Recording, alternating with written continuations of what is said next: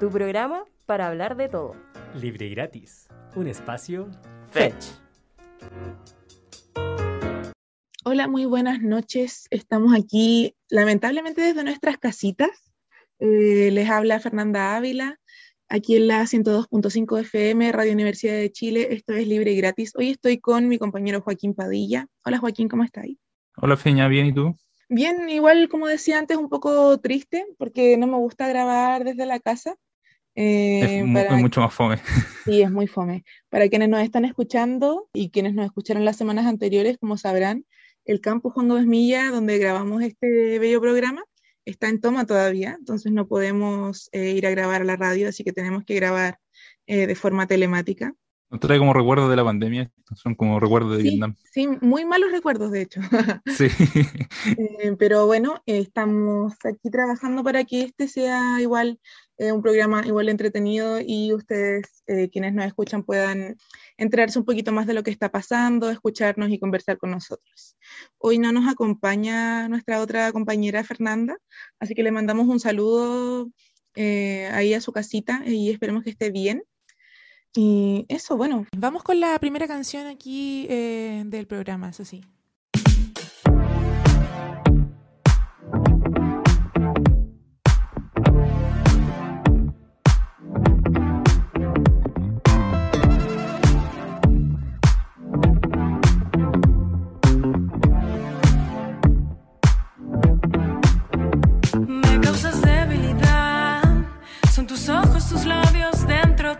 Fuego, es tu intensidad, no quieres ser normal.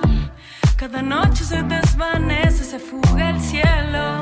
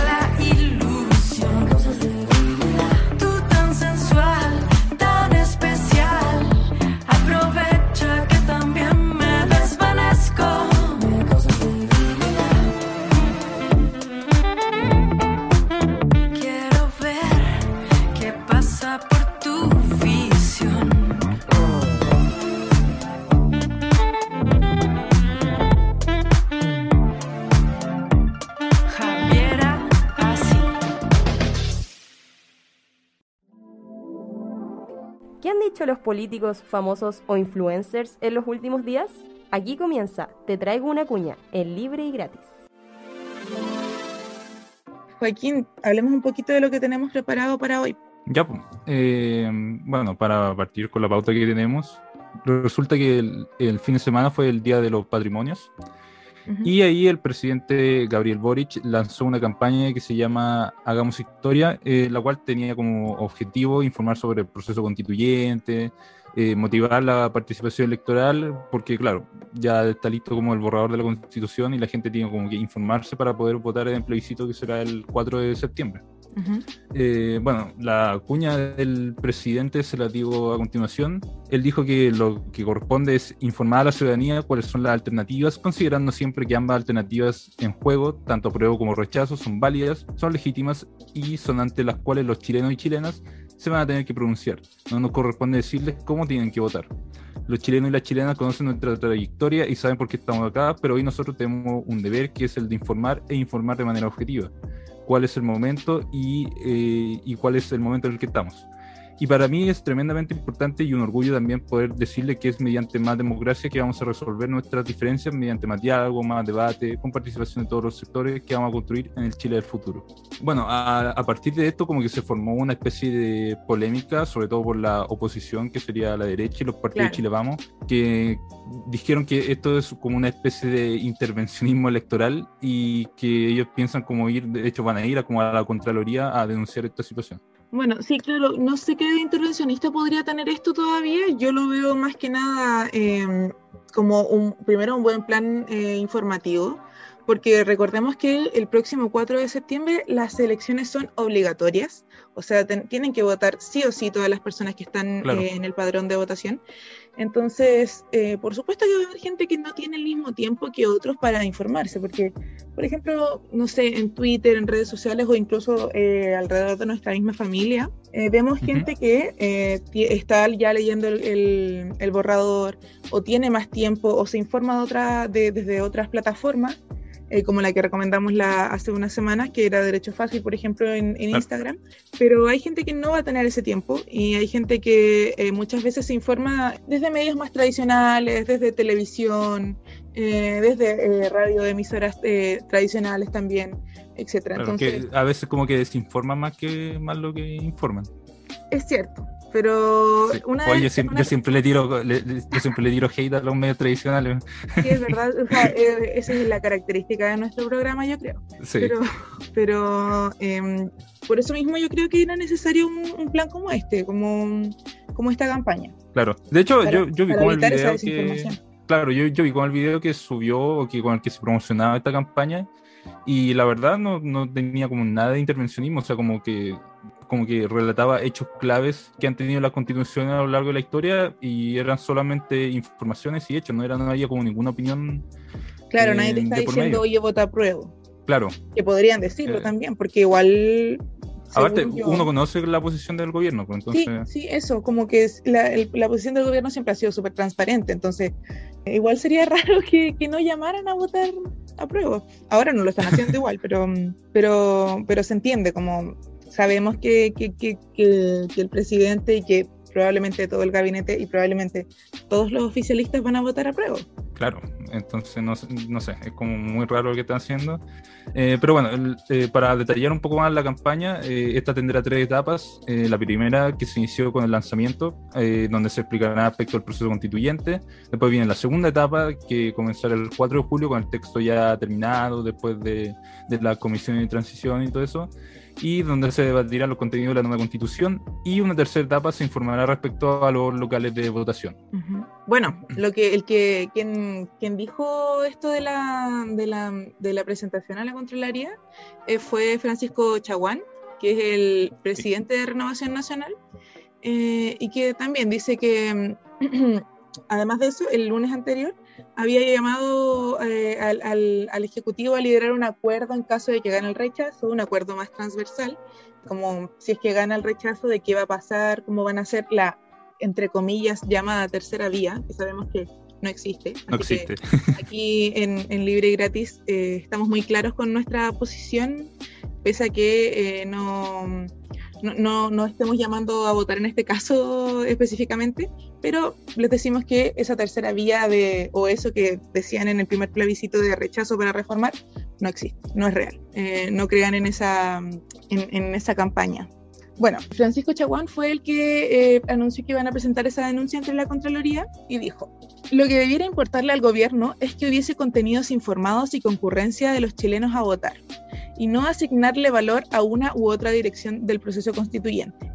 El gobierno debe mantenerse al margen de la campaña. Pero te, te fijáis en las posverdades que, que se molestan en instalar. O sea, la campaña no tiene nada que ver con lo que está diciendo Chaguán. Se nota como que él, ni, no sé, está como que tratando de desviar el tema para otro lado, como para dejar al gobierno y a la convención mal. Sí, bueno, como, como, todo, como toda la oposición ha intentado hacerlo durante los últimos meses, ¿cierto? Les recordamos que eh, también pueden descargar eh, la- el borrador de la convención, de la, perdón, de la constitución en chileconvención.cl o eh, también eh, dejamos, no quedan historias destacadas, pero la semana pasada, perdón, se subió el link del borrador, así que lo vamos a dejar en historias destacadas ahí en el Instagram arroba libre y ya. Oye, a propósito de la convención, Paco, hay una, te traigo otra cuña que es de Ya. que es de Aguas Andinas. Bueno, en este caso es de Marta Colet, que es la gerenta general de Aguas Andinas, y Ujú. es sobre un tema que salió hoy, de hecho, que dice que Aguas Andinas asegura que la aprobación de la norma transitoria en la Convención Constitucional pondría en riesgo su servicio. Y es un poco rara la noticia, ¿cierto? Yo también cuando la leí Sí. quedé muy... sí, quedé súper así como, ¿qué? Que dice, ya, te la voy a leer. No tendremos las certezas de contar con los recursos hídricos necesarios para entregar el servicio de agua potable que diariamente suministramos en la región metropolitana. En los últimos tres años, donde la sequía se ha intensificado, Aguas, Andina- Ar- Andinas ha recibido recursos hídricos de otros usuarios que equivalen al 35% de la producción total de agua potable. Durante la recién pasada temporada de primavera-verano, de más alto consumo, las gestiones de la compañía con otros usuarios permitieron cubrir un 42% de las necesidades de agua de Santiago y mantener el suministro sin impacto ni interrupciones pese al complejo escenario hídrico.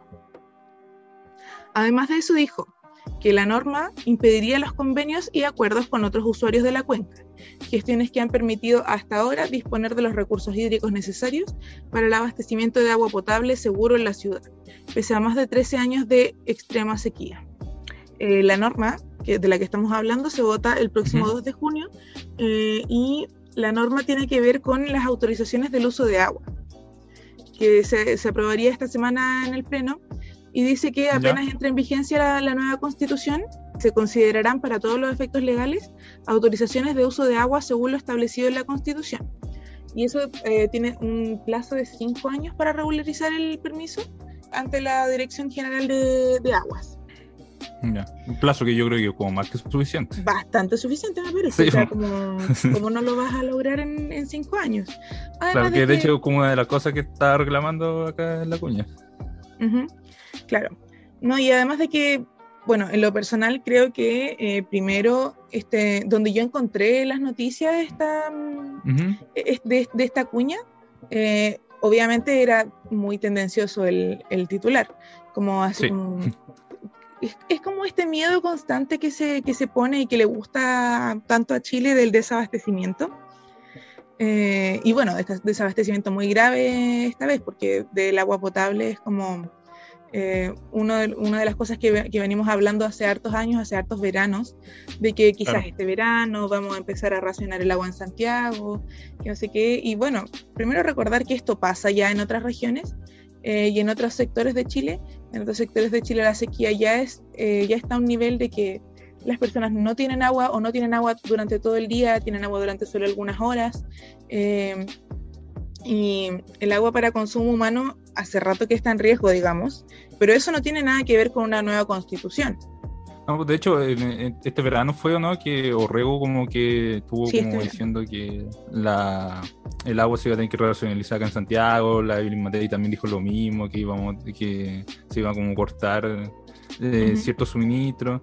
Eh, pero, o sea, yo creo, como tú dijiste, te encuentro harto razón en el sentido de que la- lo que se va a aprobar en la convención no tiene nada que ver, la verdad. Y de hecho, me llama mucho la atención de nuevo cómo se instalan estos titulares tan tendenciosos o estas frases, pero tampoco no se dan el, como el tiempo de explicarlas, porque Claro. realmente no, no tienen una explicación tampoco, porque son como casi inventadas.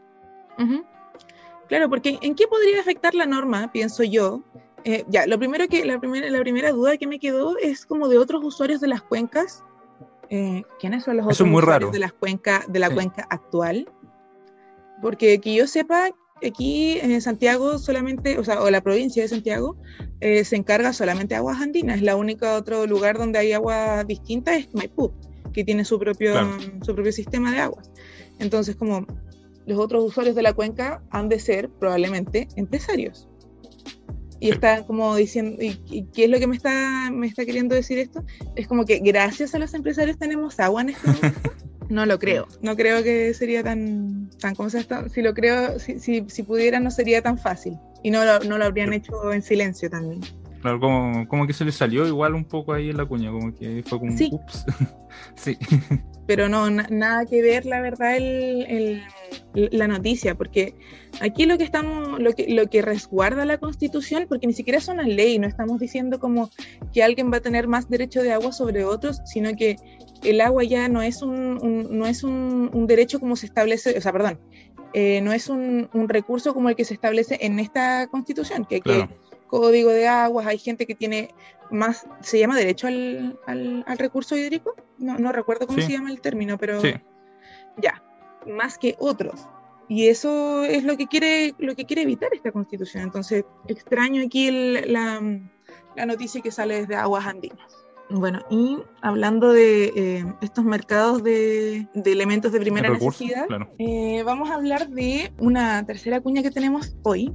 Y esta cuña es de el diputado Miguel Ángel Calisto, de la Democracia Cristiana, y fue, para, fue hoy en la mañana para el diario de Cooperativa. Dice, el Estado tiene que tener un rol de control como lo tiene, por ejemplo, en los combustibles. No vamos a descansar hasta limpiar absolutamente y transparentar este mercado que ha sido abusivo y que a nuestro juicio existe la, convic- la convicción de que hay una comunicación, al menos, no voy a decir colusión, pero sí una comunicación al menos entre las empresas que participan en este mercado. Esta cuña la dijo a partir del reportaje que salió el domingo en televisión, que era eh, sobre mm, el mecanismo que tiene Metrogas para subir el precio del gas natural. Si ustedes no lo vieron o si no saben qué es lo que sucedió, aquí les vamos a contar. El año mm, 2016, eh, durante el gobierno de Bachelet, se sucedió que eh, había una ley, que es perdón, un proyecto de ley, que es un proyecto de ley para mejorar el cálculo de la rentabilidad máxima fijada a, a ciertas empresas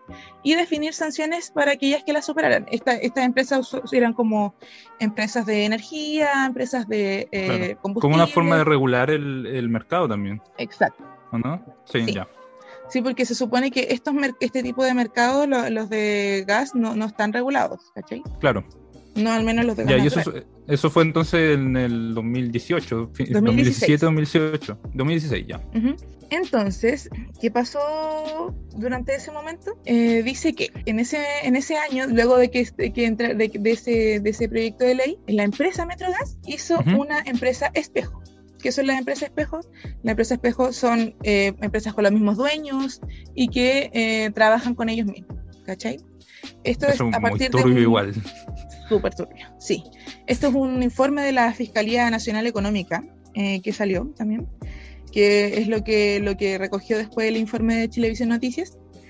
Y dice que esa campaña, o sea, esa compañía se llama AGESA y que son los actuales proveedores de combustible eh, de Metrogas y que es combustible proveniente del extranjero y con eso se logró elevar el precio de comercialización en el país. O sea, me dicen que una empresa con los mismos dueños son los que me proveen a mí Metrogas y Claro. por eso me lo venden más caro y por eso yo tengo que comercializarlo más caro a, a las personas. O sea, ¿y el, el de la democracia cristiana duda de llamar a esto colusión? es, Es como que quizás no puede llamarlo amarillo. todavía porque, porque no lo sé, porque colusión puede ser como entre las es- empresas espejo, pero hay más empresas que venden, que se dedican a Claro. vender gas natural, entonces quizás por eso no dijo eso. Y uno sabe que cuando está en la prensa y está en contra de, de empresas así de grandes como Metrogas, decir algo así de peligroso, te podría costar un poquito más que, que, que lanzar esa declaración en cualquier parte, ¿cachai? Yo creo que por eso nomás no dijo que, que todavía no había colusión porque tienen que comprobarlo de alguna forma con la Contraloría.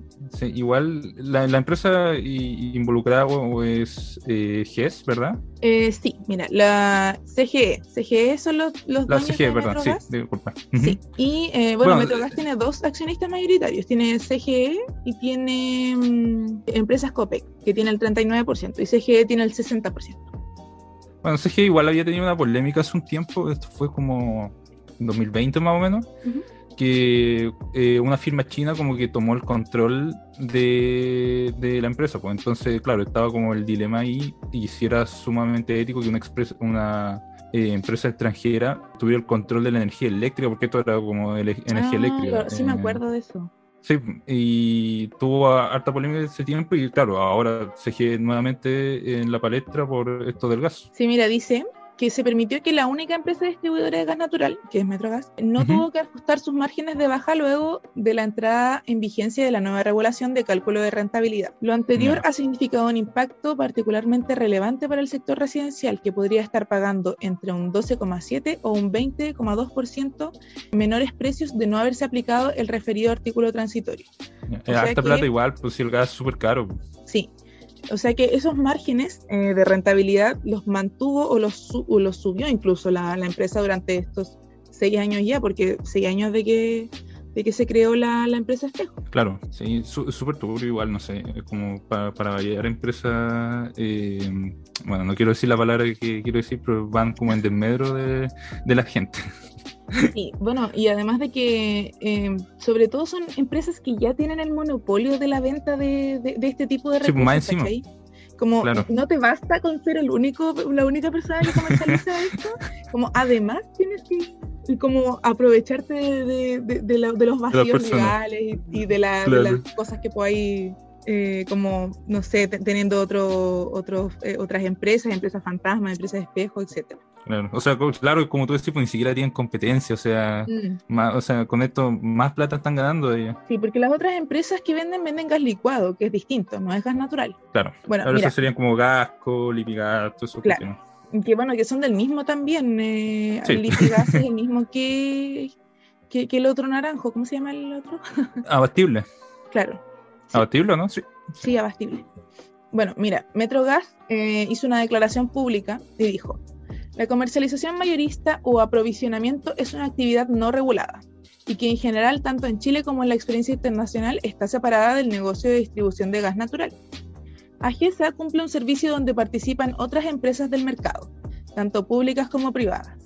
Tiene como objetivo el aprovisionamiento o comercialización mayorista, incluyendo la logística del mercado del gas natural y sus respectivos riesgos, buscando conseguir un suministro de gas competitivo, cubrir los riesgos mencionados y garantizar el suministro. De todas las distribuidoras de gas natural, Metrogas es la empresa sin subsidio estatal con el menor costo de aprovisionamiento, según desprende la figura 36 del informe eh, del- de la Fiscalía Nacional Económica.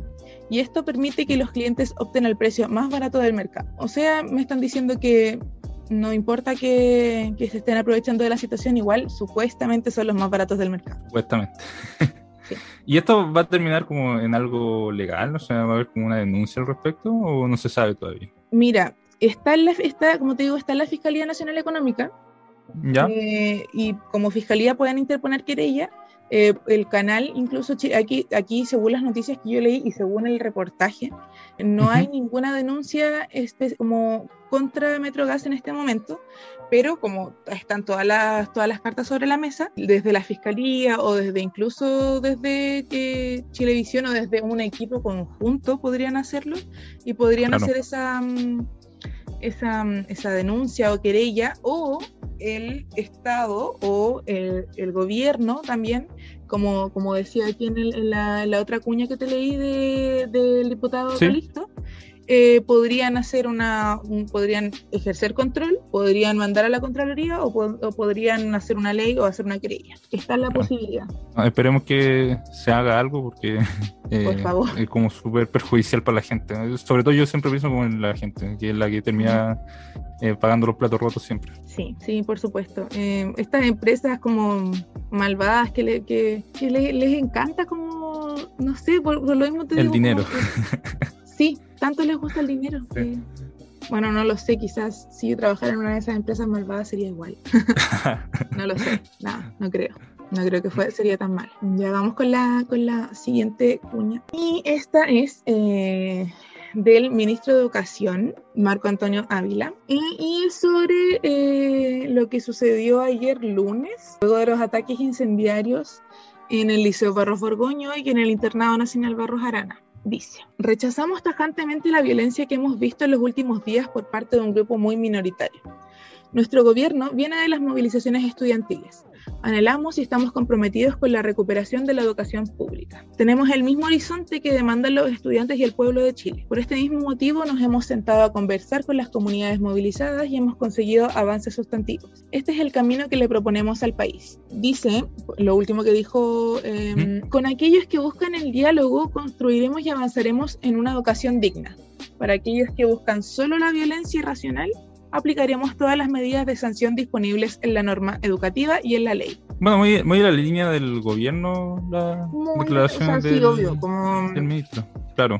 De hecho, eh, son como calcadas las declaraciones que se han hecho como en la macrozona sur y todo eso. Sí, bueno, por, por lo menos aquí lo, lo bueno que veo es que, no- en que de- desde oficialismo no se están contradiciendo en estos temas, pero igual a mí, en lo personal, no como eh, eh, editorialmente de Libre y Gratis, sino como Fernanda, yo siento que esto de condenar la violencia y condenarla y condenarla es como más que nada para dejar tranquilo al- a la oposición, ¿cachai? Porque de qué sirve tanto controlar la violencia si las cosas van a seguir igual, si, si, la, Claro. si, si no hay eh, resultados como de, De hecho, de todas estas conversaciones. Yo creo que es ser como el pensamiento también de estos estudiantes, porque sienten que mediante el diálogo no van a poder solucionar nada y por eso tienen como esa necesidad de, de manifestarse de la forma en, que lo que, en la que lo están haciendo. Sí, porque también yo creo que es una, es una cosa de no sentirse escuchado, más que nada. Eso mismo, sí. Porque yo lo, yo lo veo como cu- cuando uno, yo siento que cuando uno no entiende como estos mecanismos, tiene que irse como a lo más básico. Y yo pienso, por ejemplo, en, no sé, en, en niños o niñas cuando son chicos y, y tienen Sí. como, y sienten que no los pescan o que no tienen esa atención que merecen, su comportamiento va hacia cierto, hacia, se, se, se radicaliza de alguna forma. Entonces siento que aquí está pasando lo mismo, son estudiantes que no se sienten escuchados que quizás ya tenemos un gobierno nuevo que está diciendo que los va a escuchar, pero llevamos poco tiempo todavía, entonces Claro. eh, no ven la- los resultados que quieren todavía. Y, y también yo creo que sienten que se les acaba el tiempo. Como yo ya, por ejemplo, asumo, como, como ya parte de la educación superior, asumo que todas las cosas que vayan a pasar en educación y que todos los beneficios que vayan a poder salir, tanto de la nueva constitución o tanto de las leyes que traiga este nuevo gobierno, ya no me van a tocar a mí. Ya fue. Yo ya no Claro, lo sí, vi. ya, ya fuimos. Entonces, como yo no voy a tener una, yo no voy a tener educación sexual integral en el colegio, pero es porque igual ya estoy, ya, ya lo, ya lo asumí, pero yo pienso que estas personas que todavía van en el colegio, que todavía van en la media, por supuesto Sí, que aún quieren, la oportunidad. quieren tener la oportunidad y quieren los cambios mucho más rápidos también. Claro, yo siento que igual, personalmente, yo me pongo igual en el lugar de los estudiantes porque, no sé, hay que entenderlo igual en el sentido de que llevan años pidiendo como muchas cosas y sienten que como la única manera de manifestarse es de esta forma. Eh, yo creo que es súper incorrecto, esto a título personal también, yo creo que es súper incorrecto tacharlo a todos ellos como de terroristas, de anarquistas, Sí, de es antisociales. Yo eh, considero que es sumamente válido si ellos quieren eh, manifestarse de una forma violenta, que lo, lo hagan, claro. eh, van a tener eh, las sanciones correspondientes igualmente, pero creo que una forma de protesta válida, porque finalmente es protestar, a eso se refiere la, la palabra, como llamar la atención para poder tener un cambio correspondiente. Es que también si esas cosas no pasaran, como digamos, sería totalmente un, un, eh, una manifestación pacífica fuera de, de estos, de estos liceos que acabo de mencionar, ¿saldría en, en la tele? No, probablemente no. No. Entonces, obvio, me parece eh, como legítimo también. Les recuerdo, antes de irnos, que mañana, primero de junio, es la cuenta pública. Así que para que la vean, eh, mañana el presidente Gabriel Boric eh, va a hacer su primera cuenta pública, así que va a estar bien noticioso el día y va a ser un, un día importante eh, para este gobierno y para todas las personas que vivimos aquí en este territorio, ¿cierto? Claro, sí, va a ser en la cuenta pública, va a ser en la mañana, eh, a diferencia de otros años que es como en horario prime, así que para que igual estén atentos durante la mañana y a lo largo del día a la información que vayan saliendo. Eso, nos vemos en el segundo bloque. Nos vemos. Adiós. Seguimos en Libre y Gratis.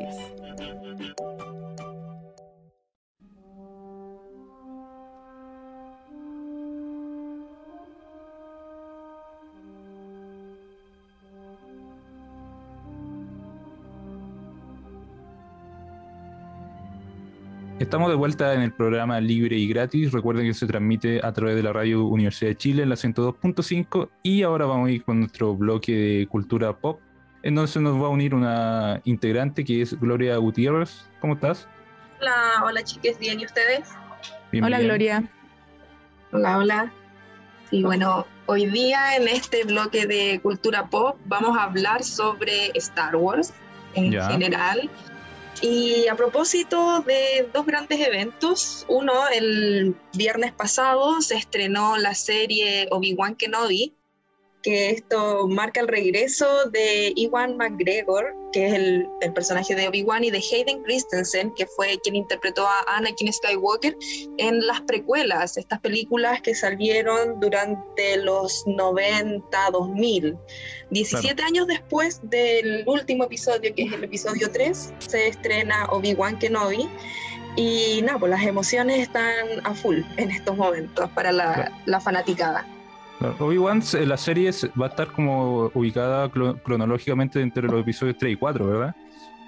Claro, son entre medio de- del 3 y el 4 hay 20 años, un lapso de 20 años, y esto está justo al medio, de 10 años después de- del episodio 3. Cuando Luke es Así, chico, entonces. Claro, Está Luke, difícil. No, dale, dale, perdón. Luke y Leia tienen 10 años en esta, en esta serie y bueno, en el tráiler se alcanzaba a ver que Luke iba a aparecer en la serie y sin dar muchos spoilers, hay otras sorpresas también en, los primeros dos capítulos que fueron liberados este viernes. Ya, lo- los capítulos todos se están entregando los viernes, ¿verdad? No, no, en ¿No? los primeros dos fueron este viernes, pero el resto de la serie, que consta en total de seis capítulos, son estrenados los miércoles, así que ya mañana tendremos el capítulo 3. Ah, ya, perfecto. ¿Y esto tiene alguna relación con la otra serie que han salido de Star Wars? Como Mandalorian, como, no sé.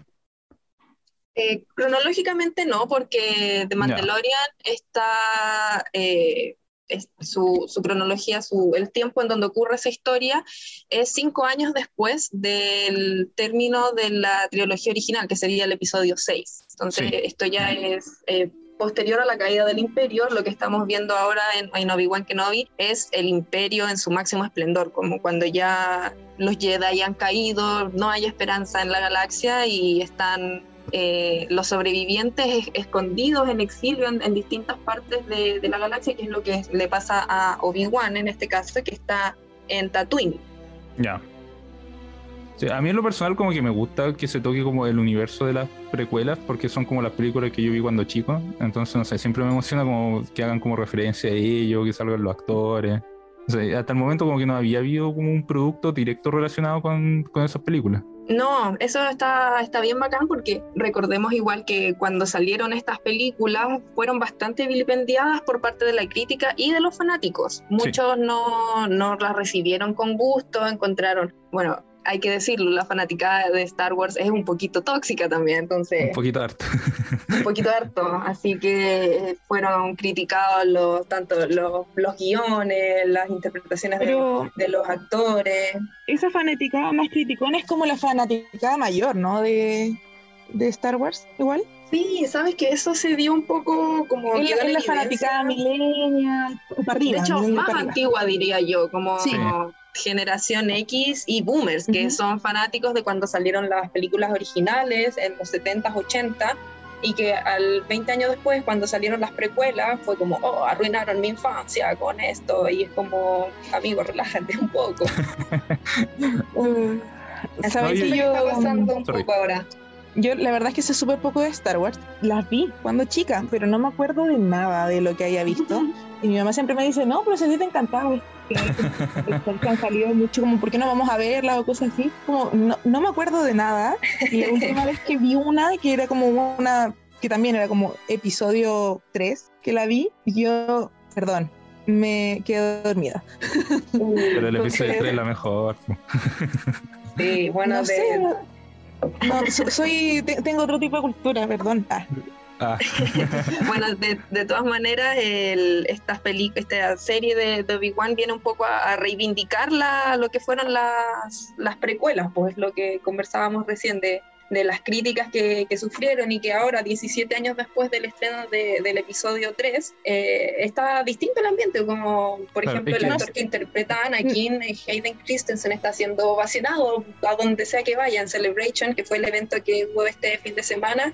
eh, ovaciones y, y vítores para, para él y para el resto de, de los que participaron en, en las precuelas y eso es también como, no sé, el tiempo les dio la razón tal vez. No sé, yo creo que tiene que ver más con que los últimos productos que han estado en la gran pantalla de Star Wars, es decir, la última trilogía, eh, eh, yo creo que tienen mucho más crítica y mucho más haters que, lo, que las precuelas. Y en, en mi opinión, con justa razón. Porque Sí. han quedado un poquito al de las películas. Como, como producto cinematográfico, no, no lo hablo como fan tanto de Star Wars. Ujú. Oye, ¿y se mantienen los, los, los, eh, guionistas, directores? Porque cuando hay cambio de equipo esas cosas se notan también.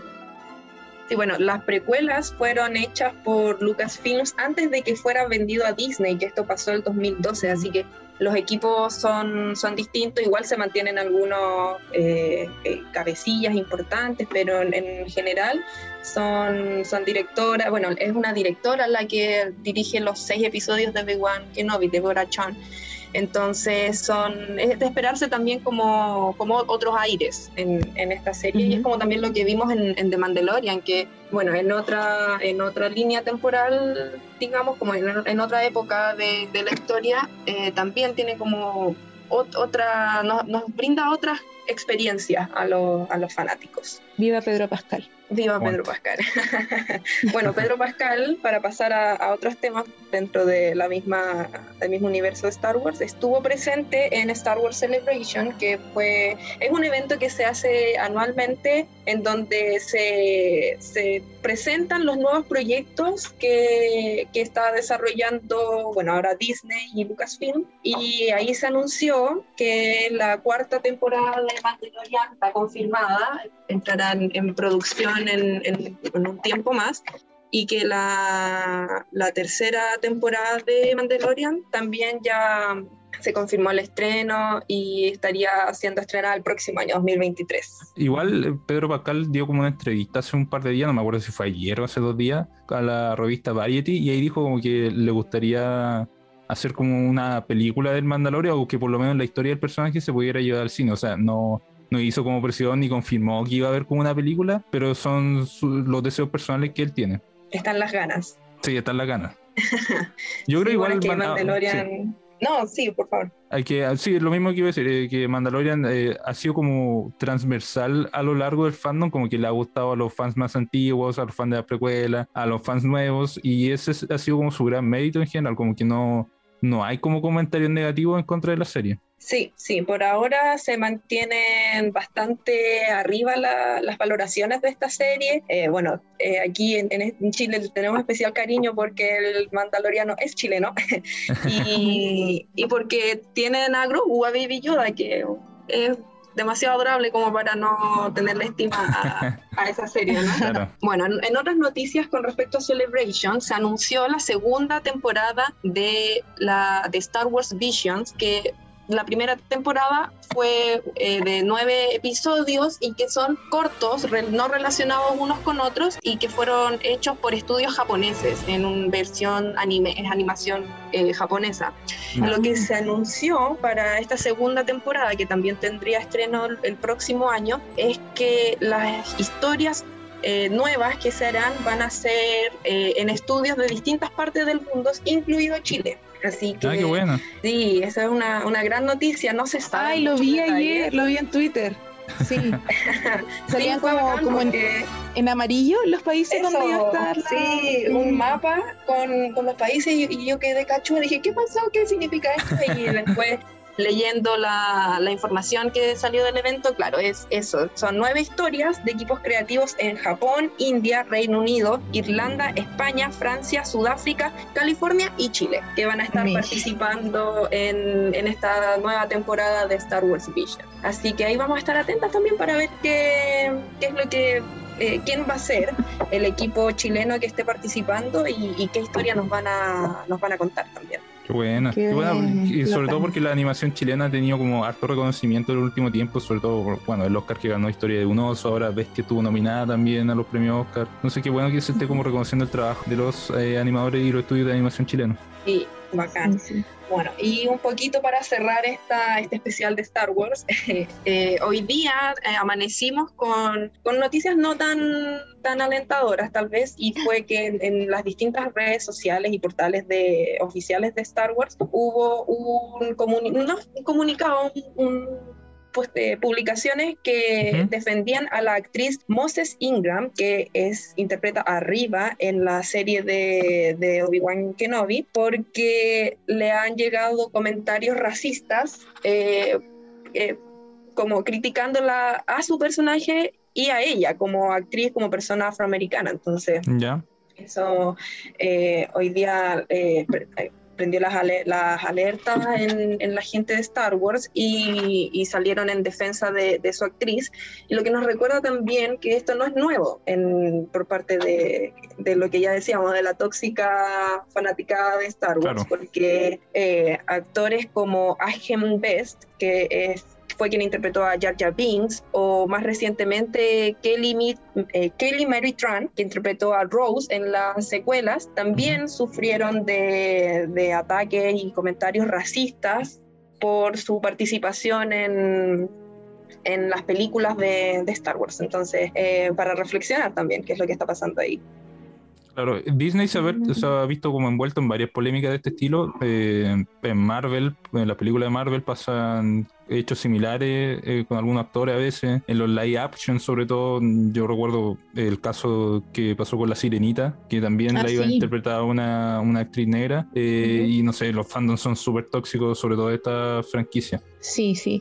Pero son casi puras personas igual como que yo siento eh, que todavía no, como que no sé, no, no aceptan que cuando en su momento esas historias se hicieron o esos, esos guiones se escribieron, eh, había una eh, un, un- un sesgo de, de poner cualquier tipo de personaje racializado, personaje Claro. afroamericano. Entonces, obviamente ahora las cosas ya no son igual que antes. Y no, no sé, siento que como que tener una historia sin, sin esa diversidad eh, lo encuentro estúpido y que me, me queda, me queda corto siempre. Como pienso como que es un reflejo de la realidad. La realidad tiene diversidad en, en- en personas de, de muchos distintos tipos, porque también eh, hay como dentro de, dentro de los fandoms de Disney también, que ahora aprovechando de que Star Wars también es de Disney, eh, como también hay muchas, muchas personas y muchas generaciones que se quejan de, no sé, pues de incluir, eh, eh, eh, cuando incluyen diversidades sexuales o cuando hacen como, ni siquiera las incluyen como derechamente, sino que hacen como un guiño a que podrían ser eh, parte de alguna eh, comunidad diversa y la gente salta así como si, como si en la realidad no, no existieran eh, esta, esta diversidad, Claro. como si no pudiéramos representarla en la televisión porque no existen. No, les iba a, a leer los que tuiteó Star Wars, eh, como en las cuentas oficiales, y cerraron así la idea. Hay más de 20 millones de especies en la galaxia de Star Wars, así que no elijas ser racista, como por favor. Muy bien, ¿viste? Star Wars sabe, sabe que la diversidad es natural. Sí, se están poniendo al día en, en temas de, de inclusión de distintas, eh, de distintas razas de, de personas y, y bueno, tiene todo el sentido del mundo, así que realmente, como, no sé, Claro, es que Disney tiene que hacerlo, pues si las películas de Disney antiguas eran súper racistas, pues si es cosa de ver Dumbo nomás, la escena de los cuervos, u otra escena eh, racista que hay como en los cortos mismos de Mickey Mouse antiguos. Entonces eh, es necesario que una compañía tan grande y que de la cual hace películas tan taquillera eh, pueda incluir cuotas y pueda incluir diversidad que están presentes en la sociedad y que tiene que estar presente en, el, en la cinematografía para que la gente se pueda identificar eh, también con los personajes que ahí ap- aparecen. Y no olvidar que también la mayoría, como, eh, bueno, son, la mayoría de las películas de Disney son para todo espectador, pero Disney siempre ha tenido esa carga de que es para niños y niñas, ¿cachai? Entonces, son eh, productos que educan a, nuevas generaciones constantemente, ¿cachai? Entonces, eh, no, no puedes como eh, no responsabilizarte por, por, por, por lo que estáis entregando, ¿cachai?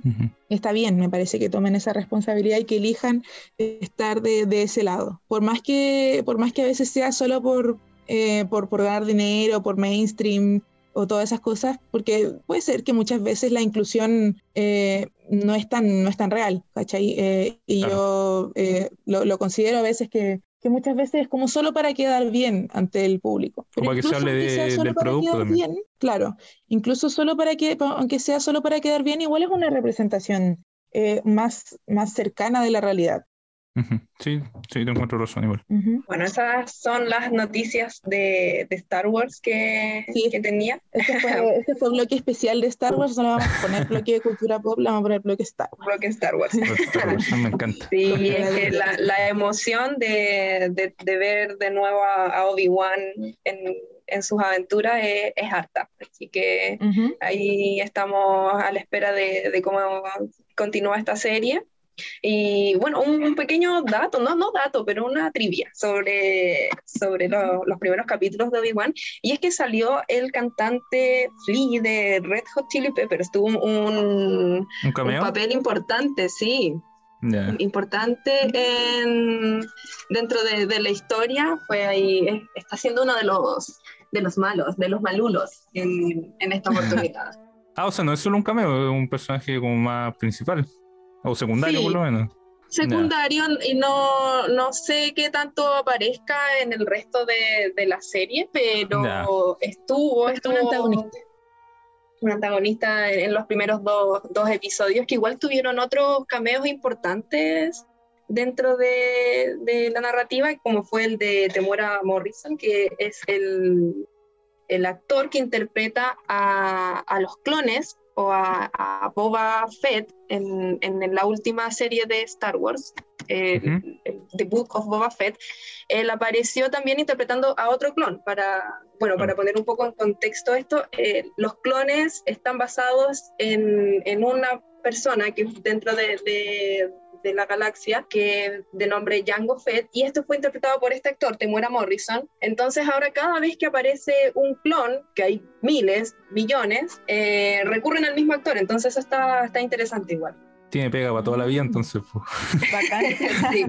Oye, sí, antes de que nos vayamos, antes de que nos vayamos, eh, les tengo una, les tengo la pregunta de para ustedes cuál es, eh, ya sea por lo que sea, pero por, por guion, por no sé, por la emoción, porque lo recuerdan a cuando eran chicos, ¿cuál es su episodio favorito de Star Wars? Uh. De,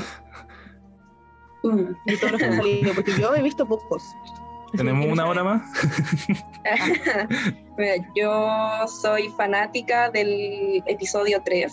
Siento que la caída de, de, Anakin al lado oscuro es desgarradora y yo no soy tan crítica de la actuación de Hayden Christensen, la verdad. A mí, para mí es un, un Anakin convincente. Eh, mira, los más puristas todos se quedan como con el Imperio contraataca, pero yo debo decir que también soy como muy fanático del episodio 3. Creo que es como de los más completos. Eh, yo sí soy como crítico con la, con la actuación de Hayden Christensen en todo caso, pero, uh -huh. pero no sé, creo que es de las películas más completas y finalmente es la más, es la más pura también de todas. Desgarradora. Bueno, y si nos ponemos a respondiendo tu pregunta, pero yéndome un poco hacia, hacia otro lado, yo también soy muy fanática de las series animadas de, de Star Wars, de Clone Wars, eh, de Rebels, y debo decir que mi personaje favorito de toda la galaxia es eh, Tano, que aparece en, en, la serie animada Clone Wars, y que también tendrá su, su estreno en live action en el 2023, también anunciado en el Celebration de este año. Claro, ella salió en Mandalorian, ¿no? Eh, También salió en Mandalorian, sí. Pero la interpretaba Rosario Dawson ahí. Rosario Dawson y también tuvo una breve aparición en el libro de Boba Fett. Ya. Y es como, yo creo, para dejarnos enganchados de qué es lo que se viene en su serie ahora el próximo año también. Claro. Así que sí. Gracias por la, por la respuesta. Yo creo que después de esta, estos minutos eh, hablándome tanto de Star Wars, voy a tener que ver alguna otra vez. Eso. sí, de más. ¿Cierto? Ya chicos, se nos acabó el tiempo. Eh, muchas gracias a quienes estuvieron con nosotros hoy en el capítulo, a quienes nos escucharon. Eh, recuerden que estamos en Instagram y en Twitter como arroba libre y gratis y eh, nos pueden escuchar todos los martes a las 9 de la noche por la 102.5 FM Radio Universidad de Chile. Y si no alcanzaron a escuchar el capítulo o quieren repetir alguna parte, nos pueden, nos pueden encontrar también en Spotify como libre y gratis. Nos despedimos entonces. Sí, sí. Eso chicos, muchas muchas gracias. Buenas noches. chao Joaquín. Chao, chao. Chao, chao. Chao, que la pasen bien con este frío, que estos días ha hecho demasiado frío. Sí, abríguense para que no se resfríen. Sí, abríguense y eh, ojalá llueva pronto. eh, y también eh, eso, abríguense, porque Y hoy fue la mañana más helada del- de lo que va del año en la región metropolitana. Eso, esperar este frío viendo Obi-Wan Kenobi. Nos vemos. Chao, chao. Nos vemos, chao. Adiós. Terminamos el programa de esta semana, pero nos volveremos a encontrar el próximo martes a la misma hora. Síguenos en nuestras redes sociales o vuelve a buscar nuestro programa en Spotify, Apple Podcast y radio.uchile.cl. Esto ha sido Libre y Gratis, un espacio Fetch.